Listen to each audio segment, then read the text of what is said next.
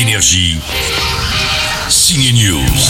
C'est la guerre des étoiles pour Brad Pitt avec Ad Astra. Nous comptons sur vous pour découvrir tout ce qui se passe là-haut. Il y a quelques belles scènes d'action dans la superbe mise en scène de James Gray, mais il y a aussi des longueurs, car on est avec Brad Pitt en cosmonaute dépressif pendant deux heures à la recherche de son père dans la galaxie. Je fais ce que je fais à cause de mon père. Demain, Brad Pitt sera sur Énergie pour Ad Astra et demain, un très bon film français de Nicolas Boukrieff sort également. Ça s'appelle Trois jours et une vie. En l'état actuel de l'enquête, rien ne nous permet de penser qu'il s'agit d'un enlèvement.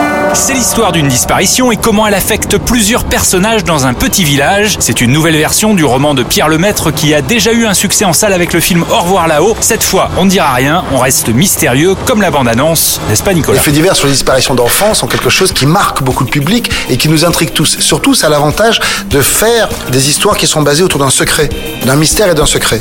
Donc c'est pour ça qu'on a euh, la bande-annonce. C'est-à-dire, Le vrai problème qu'on a avec ce film, c'est que dès qu'on commence à le raconter, on le spoil. Il y a tellement de petits rebondissements et je sais que c'est le problème que, que- que vous avez. Comment questionner sur ce qui se passe dans ce film sans révéler les 5, les 10, les 20, parce qu'il y, y a quand même pas mal de retournements. hein, je- je- Mais le gros intérêt de faire un film sur euh, un mystère, c'est qu'il n'y a, pas- il y a pas mieux pour, euh, pour tenir le spectateur. À vous de découvrir le mystère de Trois jours et une vie et d'Ad Astra avec Brad. On a l'impression que la vérité est là.